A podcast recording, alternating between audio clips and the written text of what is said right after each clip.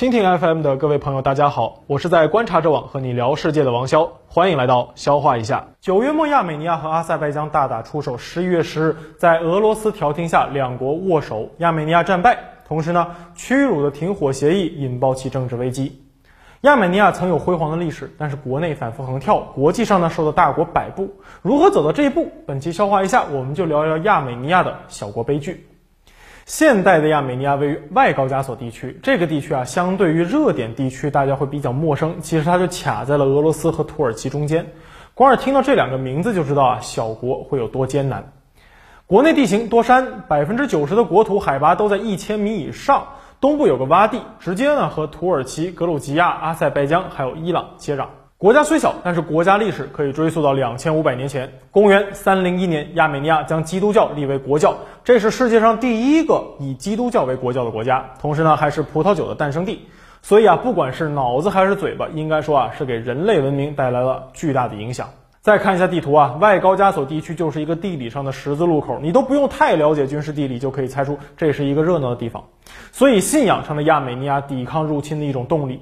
各路帝国都来过，这领土是越打越少。伊斯兰文明崛起以后呢，亚美尼亚人就成了汪洋中的一叶孤舟，最终被奥斯曼、波斯，就是今天的伊朗，还有俄罗斯分而食之。其中奥斯曼占据了最多的面积，大部分亚美尼亚高原今日依旧在土耳其的控制之中。而现代亚美尼亚人所居住的地方，其实是祖先发源地的边缘地带。作为基督徒，亚美尼亚人在奥斯曼一直是二等公民。那一战的时候啊，奥斯曼和俄罗斯是敌国。奥斯曼实际领导人恩维尔试图越过亚美尼亚进攻俄罗斯，但却被打败了。结果呢，就反手一招甩锅异教徒亚美尼亚，并且啊开始搞大屠杀。加上后来奥斯曼崩溃，土耳其和苏联争霸，导致更多人遭殃，前前后后死了一百到一百五十万人。所以我们都知道啊。二战纳粹德国屠杀犹太人，形成了以色列人的共同民族记忆基础，而亚美尼亚大屠杀也塑造了全球亚美尼亚民族的共同记忆。亚美尼亚人和突厥语民族就结下了世仇，亚土两国至今没有建交。小国和大国结仇，那自然需要一个更大的国家替他撑腰，给亚美尼亚撑腰的就是俄罗斯人。一战让奥斯曼和沙俄双双解体，那亚美尼亚一度独立建国。但是呢，土耳其出了一个凯末尔，而沙俄变成了苏维埃，两边都是天降猛男。结果啊，西亚美尼亚变成了土耳其，东亚美尼亚成了苏联的加盟国。这里我们要说一个特别混乱而且闹心的地方——纳卡地区。光靠说肯定听不懂的，来上地图。大家看亚美尼亚右边有个邻国叫阿塞拜疆，以前这个地方是不存在的，是沙俄和波斯争霸的时候创造了一堆小缓冲国，后来呢一个个被沙俄吞并，并且在苏联的时期人造出来的一个国家。中间有个地方叫做纳戈尔诺卡拉巴赫，简称纳卡，就这地儿啊是一个典型的大型帝国主义搅屎现场。阿塞拜疆族和土耳其人那都是突厥语民族，这儿呢开始也是突厥语人口较多，后来沙俄就往里头掺沙子呀。不断把亚美尼亚人往里头塞，塞了几十年，愣是给塞成了主要民族。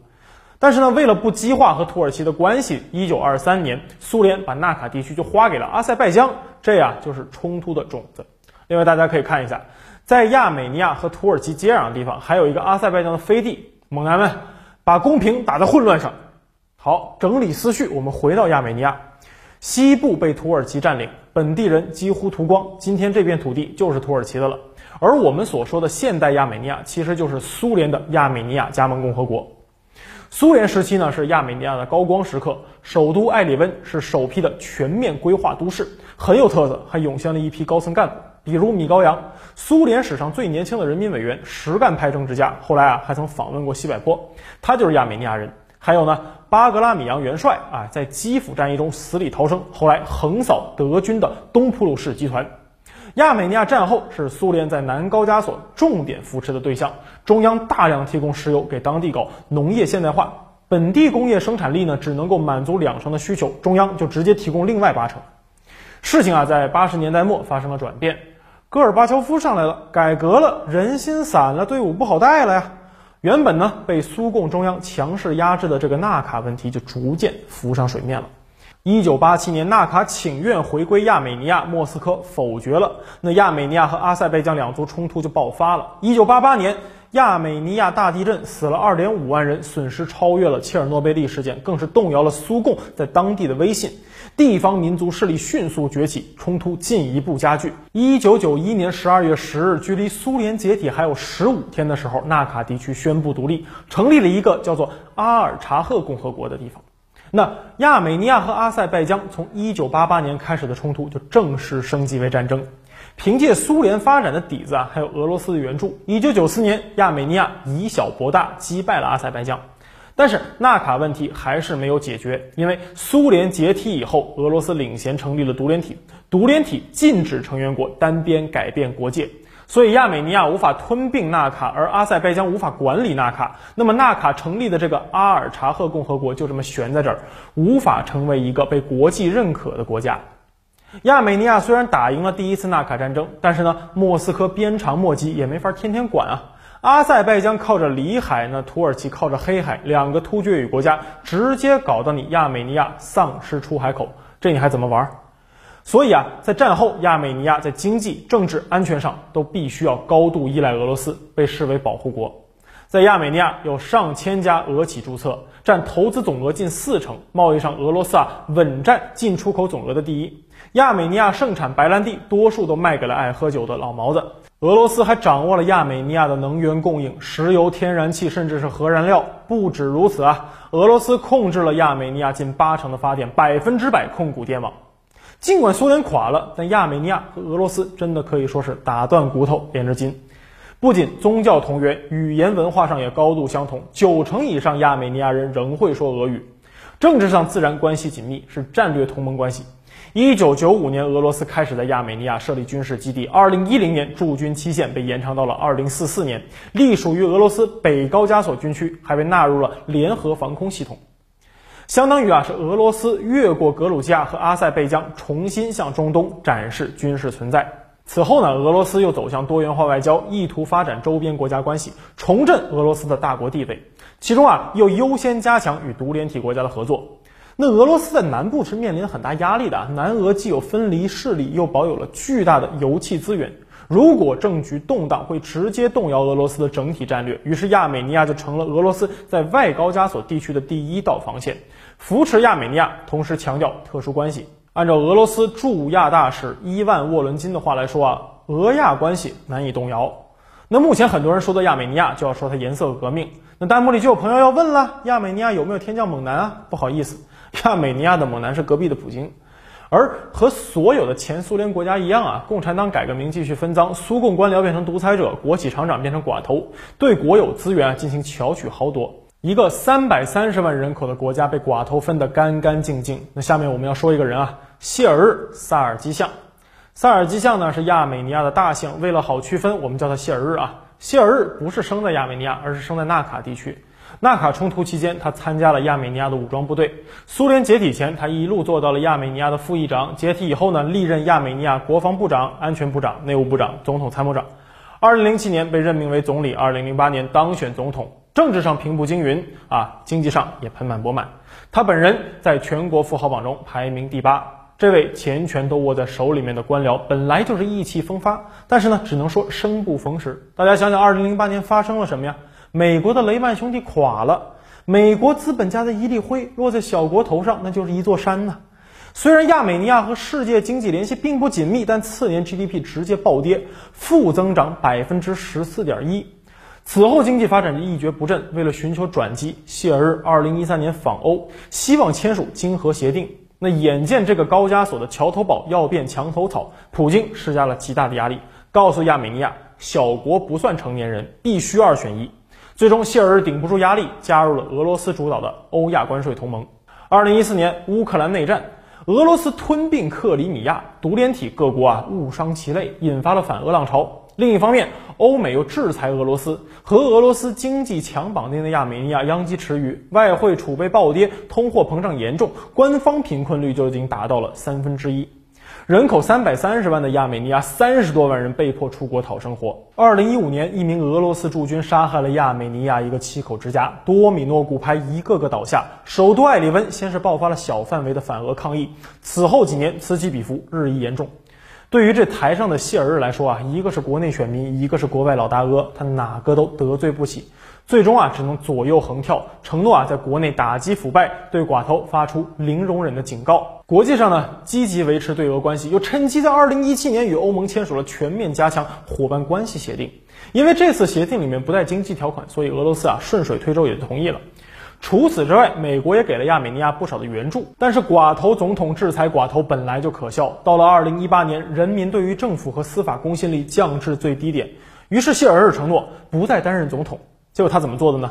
他不当总统，居然就直接修宪，改成了议会内阁制。二零一八年四月大选结束以后，谢尔日摇身一变而成为总理，自以为啊聪明的小脑袋瓜，既兑现了承诺，又保住了权力。所谓双赢，就是谢尔日赢两次。开什么玩笑？当老百姓是傻子呀！大选以后，百万人口的首都艾里温有二十万人走上街头。一个礼拜不到，谢尔认错下台，反对派领导人帕西尼扬登上了政治舞台的中心。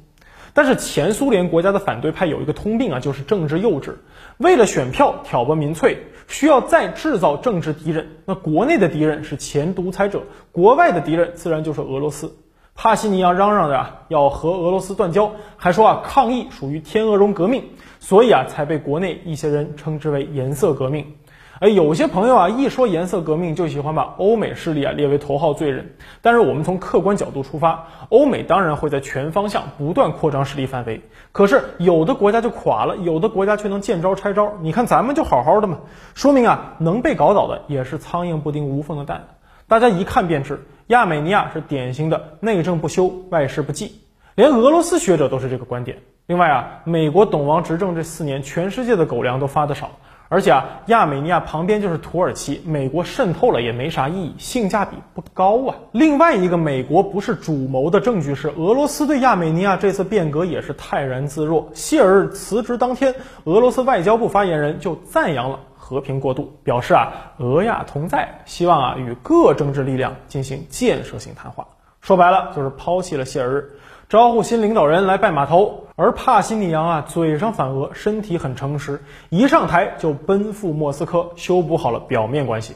不过总体而言，俄罗斯还是不太待见帕西尼扬，毕竟他的执政基本盘是亚美尼亚民间的反俄情绪和经济上的亲欧思想。好了。亚美尼亚的小国悲剧啊，我们讲到这里。最后呢，我们来聊一聊这一次的亚阿战争。前面说过，第一次战争是亚美尼亚赢了，留了一个阿尔察赫共和国在那悬着。战后呢，亚美尼亚由于受到了阿塞拜疆和土耳其的封锁，再加上2008年以后政治和经济的动荡，导致在国力上面全面落后于阿塞拜疆。阿塞拜疆人口呢是亚美尼亚的3.5倍，GDP 呢是三倍，军费和兵力是一倍，明显不是一个重量级。那为什么要打起来呢？下面我们来说一说观点啊，大家就当做一个角度来听。从理性角度出发，亚美尼亚不是对手，不应该开战。那么最大的导火索其实就是土耳其。七月我们聊过一次埃尔多安，聊了近年来啊土耳其经济发展受阻，埃尔多安的执政合法性是建立在经济发展上的，所以埃尔多安必须去挑拨极端民族主义，转移国内矛盾。所以这些年土耳其四处搞事儿，这个啊由不得他选择。他不想下台，那么就必须要这么干，这叫做形势比人强。而阿塞拜疆作为一个产油国，经济也不顺利。你看，连沙特和俄罗斯这样的伪装成国家的加油站都难受，阿塞拜疆肯定好不了。所以啊，土耳其和阿塞拜疆一拍即合，整一把亚美尼亚吧。那么亚美尼亚背后的俄罗斯为什么反应冷淡呢？前面我们说过了，亚美尼亚国内的反俄问题。